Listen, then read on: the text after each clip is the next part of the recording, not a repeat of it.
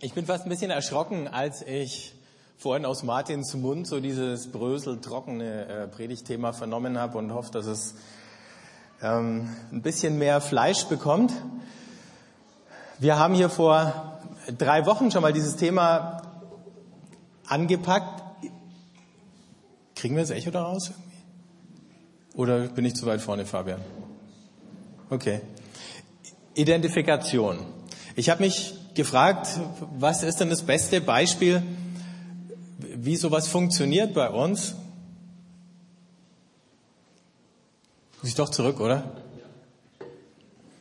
Wiedersehen. Besser? Okay, so wird man, kriegt man seinen Platz zugewiesen, oder? Kann man sich hier nicht aussuchen. Also, ich habe mich gefragt, was war das letzte gute Beispiel, wie, wie sowas funktioniert bei uns? Und ich, mir ist eingefallen, letztes Jahr, vor allen Dingen, als ich diese Woche in der Zeitung gelesen habe, dass es nach der Fußball-WM jetzt einen Babyboom gibt, der so langsam in die Krankenhäuser schwappt. Ähm,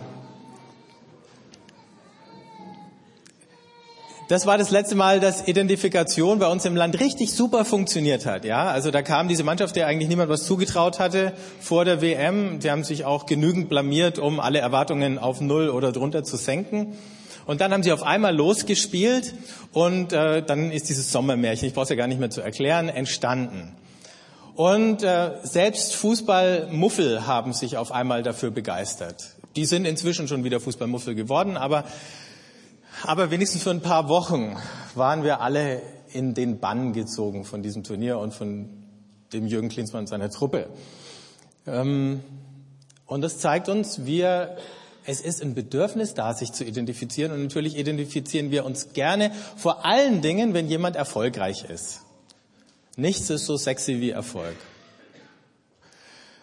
Ähm, die andere Sache, über die bei uns im Augenblick Identifikation ganz stark läuft, je jünger, desto mehr. Es sind natürlich auch ähm, coole Produkte, die zeigen, ob du drin oder draußen bist. Wenn du die richtigen Klamotten anhast, dann ist das ein Zeichen dafür, du gehörst dazu. Die richtigen Schuhe, die richtige Frisur, die richtige Brille. ähm, das alles ist ein Statement und das gibt zu erkennen, womit man sich identifiziert und wovon man sich vielleicht auch distanziert. Aber die Kunst ist, sich richtig zu identifizieren. Wenn man das hinbekommt, dann steigert man seinen Marktwert. Also wenn du es schaffst, mit Leuten identifiziert zu werden, die hoch im Kurs stehen, ja, dann steigt dein Wert auch. Du kannst aber auch den Fehler machen, dich dummerweise mit Leuten identifizieren zu lassen, die nicht hoch im Kurs stehen, ja, auf die im Augenblick alle schimpfen. Wenn du jetzt mit einem George Bush T-Shirt hier reingekommen wärst, ganz schlecht.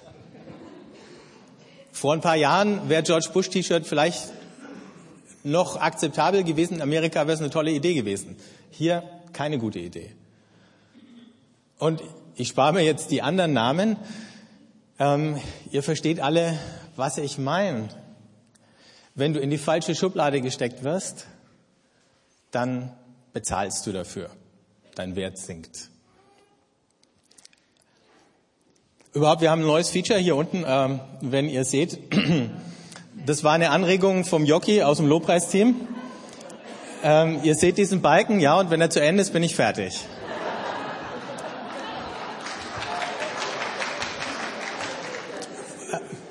Mein Vorschlag wäre nur, wir machen das für den Lobpreis auch. Wer ist dafür?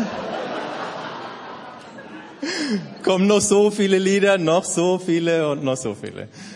Okay, noch ein Lied und dann ist vorbei.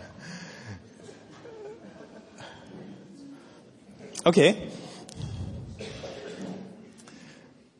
Der Vorgang ist ja nicht neu, dass man sich gerne mit denen identifiziert, die irgendwie wichtig sind und angesehen sind, damit etwas von dem Glanz auf einen abfällt.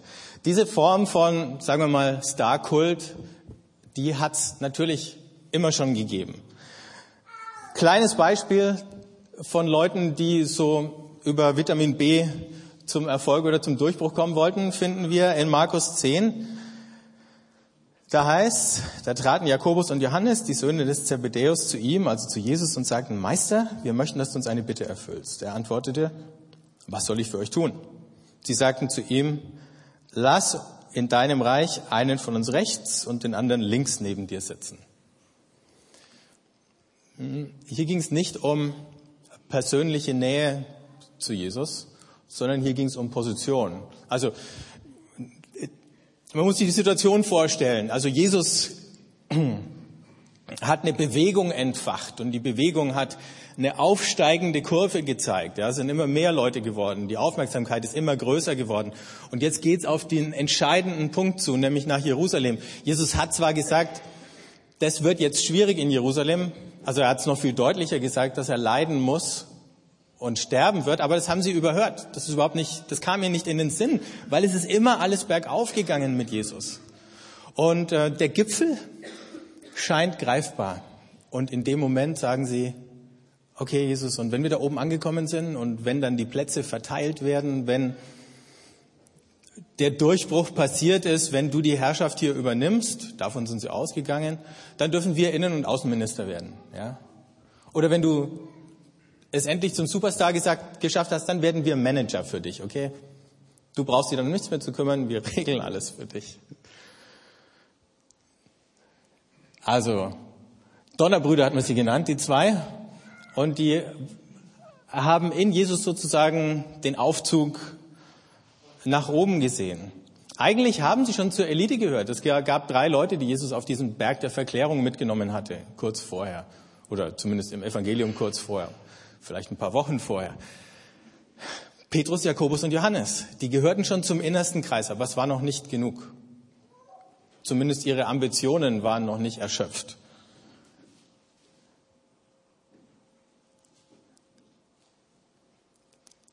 Schauen wir uns nochmal an, wie das für uns funktioniert, dass wir Identität finden. Manchmal gibt es ja so diesen, diese fromme Geschichte, dass man sagt, ja, wir dürfen unsere Identität nicht in diesem oder jenen haben, jeder muss seine Identität in Gott finden. Aber ganz ehrlich, es funktioniert nicht. Die Beziehung zu Gott alleine reicht keinem, den ich kenne, um Identität zu schaffen, sondern du brauchst menschliche Beziehungen und du brauchst eine Art von Gemeinschaft, mit der du dich identifizierst. Identität entsteht nicht einfach nur aus mir selber. Ich mache nicht einfach nur ein Persönlichkeits- und Gabenprofil und pflege, äh, abgesehen davon, mein geistliches Leben, sondern es hat so viel mit Beziehungen zu tun und es hat Beziehungen mit Beziehungen zu tun in einer Gruppe. Die Dinge, mit denen wir uns am meisten und am intensivsten identifizieren, ist unsere Familie oder für viele von uns eben die Nation. Damit identifizieren wir uns. Wenn irgendjemand hier anfängt, auf die Deutschen zu schimpfen, dann fühlen wir uns betroffen davon. In der Regel jedenfalls. Vor allem, wenn wir im Ausland sind und jemand schimpft auf die Deutschen, dann tut uns das richtig weh. Selbst ob, wenn die Kritik uns persönlich jetzt nicht treffen würde. Hier ging es auch um so eine Sache, da haben sie gesagt, in deinem Reich. Also wieder eine Größe, von der du sowas wie Identität ableitest oder in der du es findest. Und das Interessante ist, die Grundlage für Identifikation ist nicht Sympathie und es ist nicht Freundschaft. Ich bin Deutscher, ich identifiziere mich mit dem Land oder als Erlanger identifizierst du dich mit der Stadt. Na ja, mehr oder weniger, das ist sehr unterschiedlich je nachdem, wie lange du schon hier wohnst oder wie tief du dich verwurzelt fühlst. Aber bleiben wir bei der Nation, geht besser. Ne? Äh, in der Familie ist genau dasselbe. Die Grundlage davon ist nicht Sympathie. Du suchst dir deine, der Michael hat diese Woche einen Spruch zitiert vom Watzlawick, da hieß es, man kann sich seine Eltern nicht sorgfältig genug aussuchen. Das ist ja die Ironie, dass es nicht geht. Also, nicht jeder in meiner Familie ist mir gleich sympathisch. Wir stehen uns nicht automatisch gleich nahe. Wir verstehen uns nicht automatisch gleich gut. Wir reiben uns aneinander. Früher, wie wir kleiner waren, äh, zum Leidwesen meiner Eltern, haben meine Brüder und ich uns heftig gestritten. Aber wehe, es kam ein anderer von unseren Freunden oder von den, den Spielkameraden da im Dorf und hat einen von uns irgendwie dumm angemacht, ja dann hat das mit uns allen zu tun gekriegt. Und wenn wir dann fertig waren mit ihm, haben wir wieder weiter gestritten. So funktioniert es. Und du hast auch diesen, diesen Effekt hast du auch mit einer Nation. Wie viele Nationen haben wegen ganz bekloppten Dingen Kriege angefangen? Weil dieser Effekt, das, und ich will nicht sagen, dass das eine gute Geschichte ist, nur dass ihr es ja nicht falsch versteht. Aber dieser Effekt, sich unmittelbar zu identifizieren, da ist einer von uns angeschossen worden, das schießen wir alle zurück. So ungefähr. Das ist ein problematischer Aspekt. Aber er zeigt, wie es funktioniert und er zeigt, wie schnell und wie unmittelbar es funktioniert. Ob wir den mochten, der da angeschossen wurde, Spielt überhaupt keine Rolle. Ist völlig egal. Weil es gibt etwas Größeres, was uns verbindet. Und dieses Größere, das war schon da, bevor es mich gegeben hat. Meine Familie war schon da, bevor es mich gegeben hat. Diese Nation war schon da, bevor es mich gegeben hat. Und das Reich Gottes, das war schon da, bevor wir dazugekommen sind.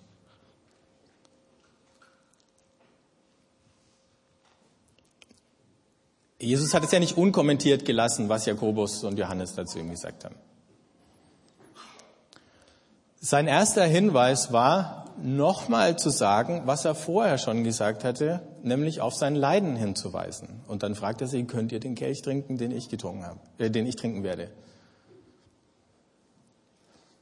Die nächste Geschichte ist, er sagt, es ist nicht meine Aufgabe, hier Platzkarten zu vergeben. Die werdet ihr von mir nicht bekommen. Frage ist, wird es überhaupt solche Plätze geben? Aber die Frage ist in dem Moment, wo man sie stellt, dann schon fast unerheblich.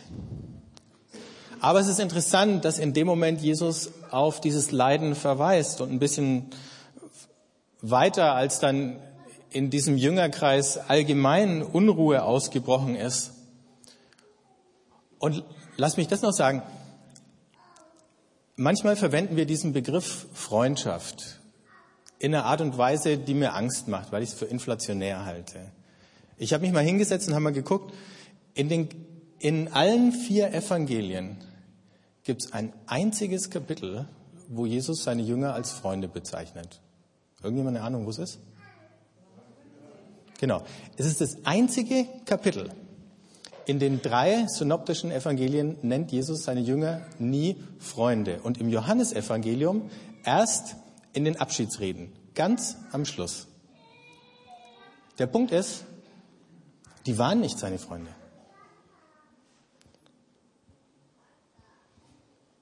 Und es ging auch nicht um Freundschaft. Und es ging nicht um Sympathie. Jesus hat sich manchmal furchtbar geärgert über die. Gut, das macht man bei Freunden auch ab und zu. Aber das war nicht der Punkt, der sie verbunden hat. Und wenn wir den Zusammenhalt auf der Ebene suchen, dann werden wir ständig enttäuscht und frustriert, weil es uns nicht gelingt. Oder nur mit viel zu wenigen Leuten. Wenn ihr euch hier umschaut, sind viel zu viele Leute da, um von jedem Freund zu werden. Ihr werdet ein paar finden. Vielleicht nicht die, von denen ihr im Augenblick hofft, sondern ein paar andere.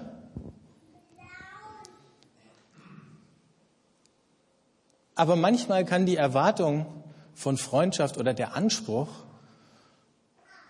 uns mehr Probleme machen, als er löst. Klar braucht jeder Freunde. Nur Identifikation ist noch was anderes. Das läuft irgendwie über eine andere Ebene. Und Identifikation kostet was. Die beiden haben, und beim Petrus war es dasselbe, sich maßlos überschätzt wenn sie gesagt haben, ja, sie können den Kelch trinken. In dem Moment, wo es drauf angekommen wäre, in dem Moment, wo es gezählt hätte, waren sie weg. Und das ist nur ganz, nur ein paar Stunden später gewesen eigentlich. In dem Moment, wo Jesus verhaftet wurde, sind Jakobus und Johannes abgetaucht. Und alle, ähm, der arme Petrus, muss mal was zu seiner Ehrenrettung sagen, wenn wir schon den gleichen Namen haben, der ist ja wenigstens noch mitgegangen bis in den Hof des hohen Priesters, bevor er Jesus verleugnet hat. Und er hat es vielleicht auch ein bisschen dramatischer gemacht als alle anderen, aber alle anderen hatten ihn auch verleugnet. In dem Moment, wo es darauf angekommen wäre, sich mit Jesus zu identifizieren, haben sie sich distanziert. Und das buchstäblich distanziert, ne? Das Weite gesucht. Warum? Weil sie enttäuscht waren. weil Jesus das, was sie sich von ihm erwartet und versprochen hatten, ihnen nicht geliefert hat. Weil das Produkt sozusagen nicht gestimmt hat, um wieder in Konsumterminologie zurückzugehen.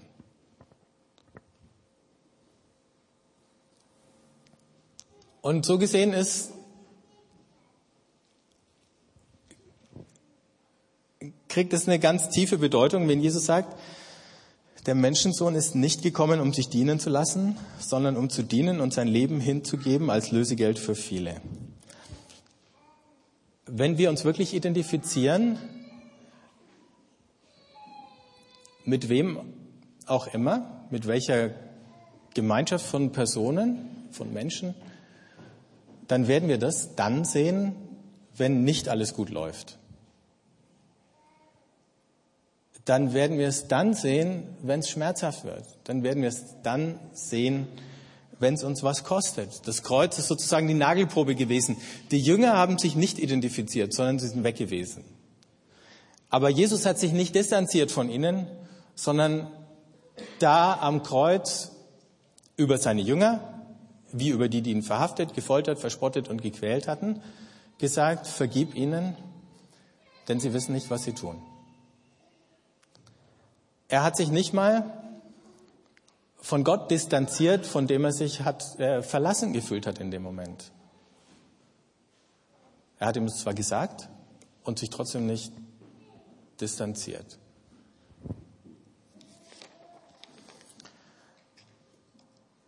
Ich glaube, es ist eben kein Zufall, dass wenn wir die Bilder oder Begriffe für Gemeinde im Neuen Testament anschauen, dass die entweder aus dem Bereich von äh, Volk und Nation stammen zum erheblichen Teil oder aus dem von Familie, weil genau die gleiche Identifikation da funktioniert wie in den beiden Bereichen. Ich finde nicht alle Deutschen sympathisch. Ich finde manche extrem unsympathisch, natürlich niemand von euch, aber es gibt Leute, die finde ich unsympathisch. Mit denen hätte ich meine liebe Mühe, aber ich kann nichts dran ändern. Wir sind alle, wir gehören da alle dazu. Und Gottes Ziel mit diesem Volk und mit dieser Familie, kann es weitergehen, ist, dass wir ein Volk haben, das allen Völkern der Welt dient und dass wir eine Familie haben, in der Menschen aus allen Familien ihr Zuhause finden. Eine Sache, mit der sich alle identifizieren können oder wo alle eingeladen sind, sich zu identifizieren. Weil in dem Moment, wo Jesus nicht nur in der Geschichte mit seinen Jüngern, an diesem absoluten Tiefpunkt angekommen ist, er alle eingeschlossen hat und gesagt hat, vergib ihnen. Deswegen steht die Tür auch jedem von uns offen. Und deswegen ist es ähm, ganz anders irgendwie als bei den drei Musketieren tatsächlich einer für alle. Die Frage ist, ob alle für einen dann auch gilt. Da am Kreuz hat es noch nicht gegolten. Aber die Frage ist, ob wir jetzt dahin finden. Als Jesus da seine Jünger ja nicht mehr gesehen hat, weil sie nicht mehr da waren, da hat er nicht mehr das Gefühl gehabt, er gehört zur coolsten Gemeinde der Stadt. Auch das gibt's ja. Es gibt wie, wie in der Ehe und ähm, in allen anderen Sachen gibt's oder eben wie bei Jesus und seinen Jüngern, es gibt immer diese Kurve, die ansteigt und die Euphorie wächst und man fühlt sich toll und alles läuft glatt und dann kommt manchmal ganz abrupt, manchmal ganz hart eine Ernüchterung, Illusionen platzen und das wäre dann der Moment, wo die Frage sich stellt, distanziere ich mich oder habe ich gelernt oder bin ich bereit? Ist es mir wert, mich zu identifizieren? Und der, ich erzähle euch ja alles, allen nichts Neues. Wenn, wenn ihr euch hier auch in der christlichen Szene umschaut, gibt es natürlich auch so gewisse Wanderungsbewegungen, die sind in mancher Hinsicht okay und normal und in anderer Hinsicht eben werfen sie die Frage auf, was ist es, was wir suchen ähm, und wo, worüber läuft Identifikation bei uns? Läuft sie über diese äh, Starschiene. Ich bin da, wo die Post abgeht. Es gibt ja so diesen, diesen letzter Schreifaktor. Ähm, auch unter Gemeinden. Eben die hipste, die dynamischste oder, keine Ahnung, coolste Sache. Und dann gehen alle hin, bis nach drei oder fünf Jahren auch die hipste Sache wieder normal geworden ist und irgendwo anders was entsteht, was hipper ist. Und dann stellt sich die Frage, ziehe ich durch oder gehe ich weiter? Also nicht, dass es jetzt irgendjemand von euch betreffen würde, aber es gibt eben Leute, die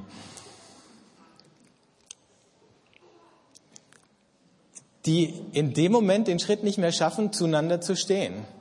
Es ist ja dasselbe in der Ehe. Das ist sozusagen die intensivste Form von Identifikation, die man sich vorstellen kann, auf der menschlichen Ebene. Und auch da, wenn du lang genug verheiratet bist, ähm, geht die Kurve nicht immer nur aufwärts, sondern die hat zumindest ein paar Dellen, bevor sie dann vielleicht wieder aufwärts geht. Vielleicht geht sie auch in Summe tatsächlich lang, lang aufwärts und trotzdem wirst du mit den Tälern irgendwo klarkommen müssen. Ich weiß nicht, ob euch das aufgefallen ist. Ich habe ähm, die Woche die Diskussion verfolgt, weil sie jetzt auch noch die Bischöfe ge geäußert haben über, äh, über den ähm, Minister Seehofer. Und die Frage, war er schon mal verheiratet und ist geschieden und hat es, äh, ist es verschwiegen worden und jetzt diese Affäre. Und dann haben die anderen gesagt, ähm, also wir reden nicht über die Privatsachen äh, vom Seehofer. Aber ich fand, es war ein Denkfehler drin, weil, streng genommen, ist Ehe keine Privatsache. Wenn du heiratest, ist eine öffentliche Geschichte. Und wenn du dich trennst, ist es auch öffentlich. Ich will nicht sagen, dass man ihn deswegen verurteilen muss. Ich will nur sagen, es ist keine Privatsache.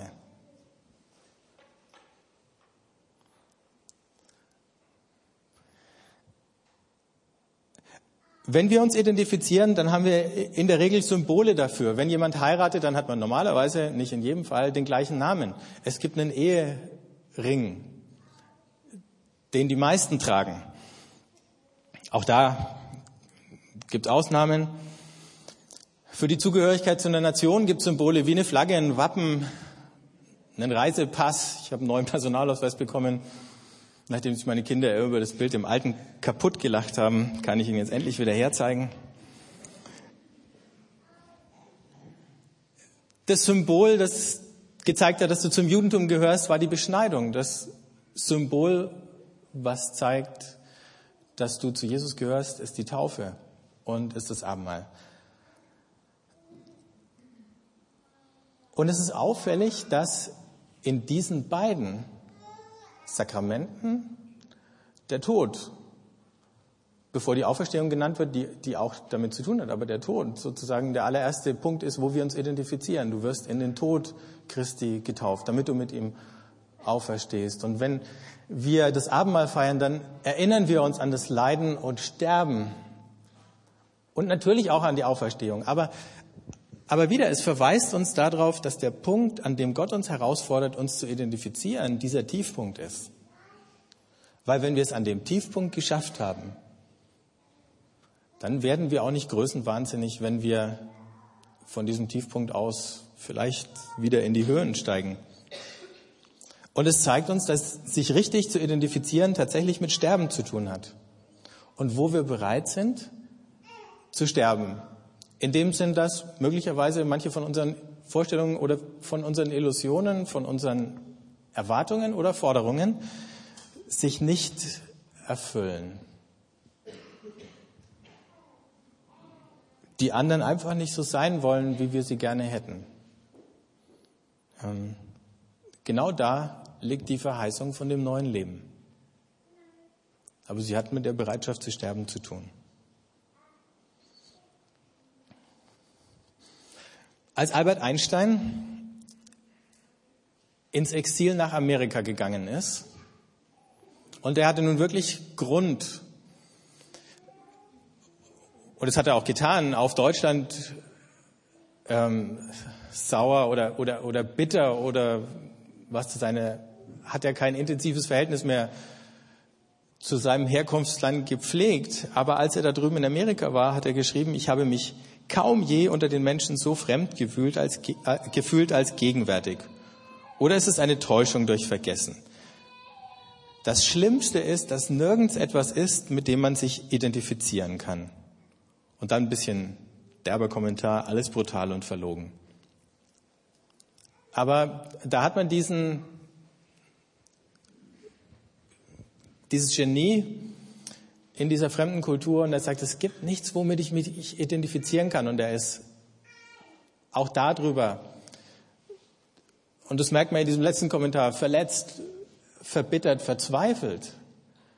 Ich glaube, in allen Herzen gibt es diese Sehnsucht, sich identifizieren zu können. Und gleichzeitig gibt es die Tendenz, dass wir uns gern in dieser oberflächlichen Art und Weise identifizieren, dass wir uns die Rosinen aus dem Kuchen picken und den Kuchen dann äh, liegen lassen. Jeder von uns, der Kinder erzieht, der weiß, was für eine Aufgabe das ist, zu sagen, nicht nur die Wurst vom Brot essen, du isst das Brot auch mit,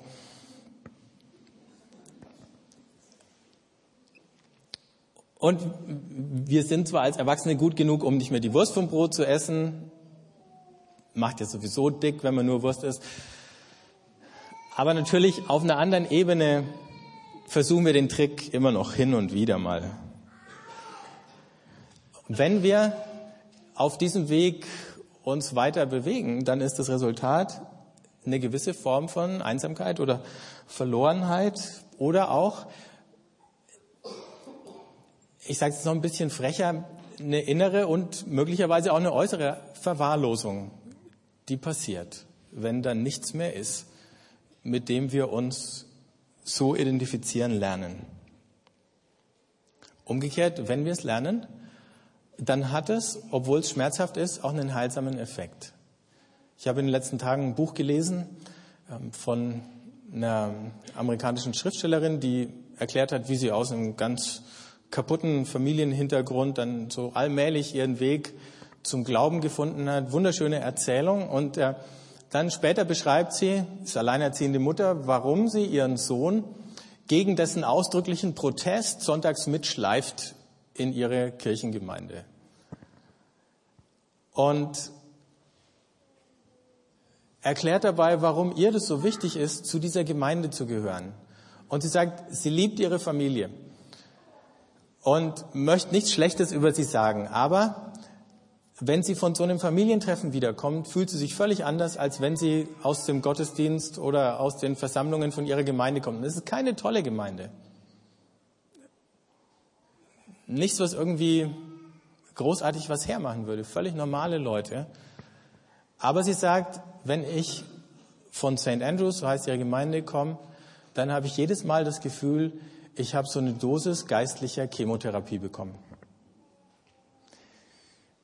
Nun, die meisten wissen, wenn ich aus eigener Erfahrung, dann aus Gesprächen mit anderen, dass Chemotherapie keine lustige Geschichte ist, ähm, die sich gut anfühlt, aber dass sie notwendig ist, um schlimmeres Übel zu verhindern. Und vielleicht ist es manchmal nicht einfach. Mit all den anderen, mit all den unterschiedlichen Vorstellungen, mit all den Konflikten, die entstehen können. Aber es ist wichtig für uns. Von ihrer Familie sagt, die sind alle so, so krampfhaft von sich selber besessen und eingenommen. Und das ist der Unterschied zwischen dem und ihrer Gemeinde. Wo sie mit Leuten zusammen ist, die wenigstens im Ansatz versuchen, ein Volk zu sein, das für alle Völker offen ist und eine Familie, in der aus allen Familien Menschen ein Zuhause finden. Und deswegen sagt sie, lasse ich meinem Sohn keine Wahl, ich nehme ihn mit. Und sie hat gar keine Angst, dass der in 30 Jahren beim Psychiater auf der Couch liegt und sagt, meine Mutter hat mich immer gezwungen, in den Gottesdienst zu gehen. Sie sagt, es ist jedes Mal eine Diskussion. Jedes Mal sagt er, meine Freunde dürfen auch alle zu Hause bleiben. Wenn er dann hinkommt, war es schon halb so schlimm. Und wenn er nach Hause gekommen ist, ist er eigentlich nicht grantig deswegen.